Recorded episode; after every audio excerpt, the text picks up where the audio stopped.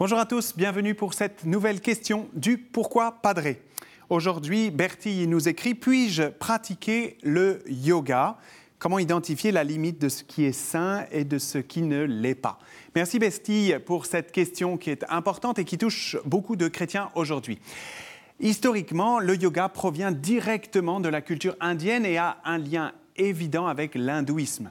La forme répandue en Occident, se concentrant le plus souvent sur la dimension technique qui vise, par un travail sur la respiration et le corps, à permettre la méditation, n'est qu'une part de cette tradition.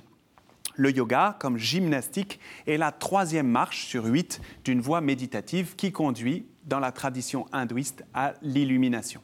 Et en ce cas, où cette activité vise à libérer l'âme du cercle des réincarnations, on ne peut bien sûr pas du tout conjuguer cette pratique spirituelle avec la foi au Christ Sauveur, mort et ressuscité pour notre salut.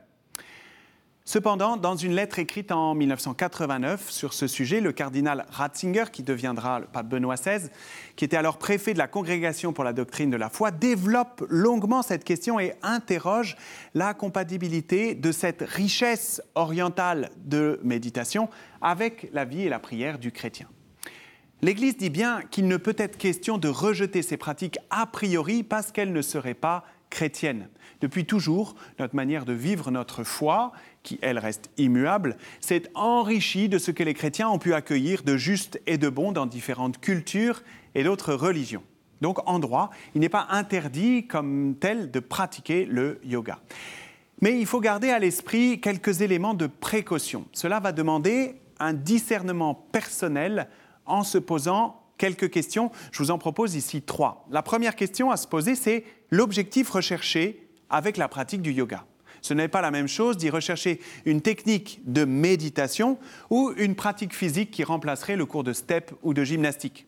Cela est important d'être au clair avant de se lancer pour ne pas se laisser emporter là où on ne l'avait pas d'abord imaginé dans un espèce de mélange physico-spirituel incompatible avec notre foi.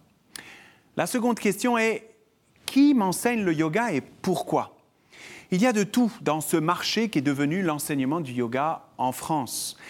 Est-ce que mon prof enseigne une technique corporelle seulement ou me fait-il réciter des mantras? Quel est son propre enseignant? D'où tient-il son savoir-faire? Autant dire, renseignez-vous.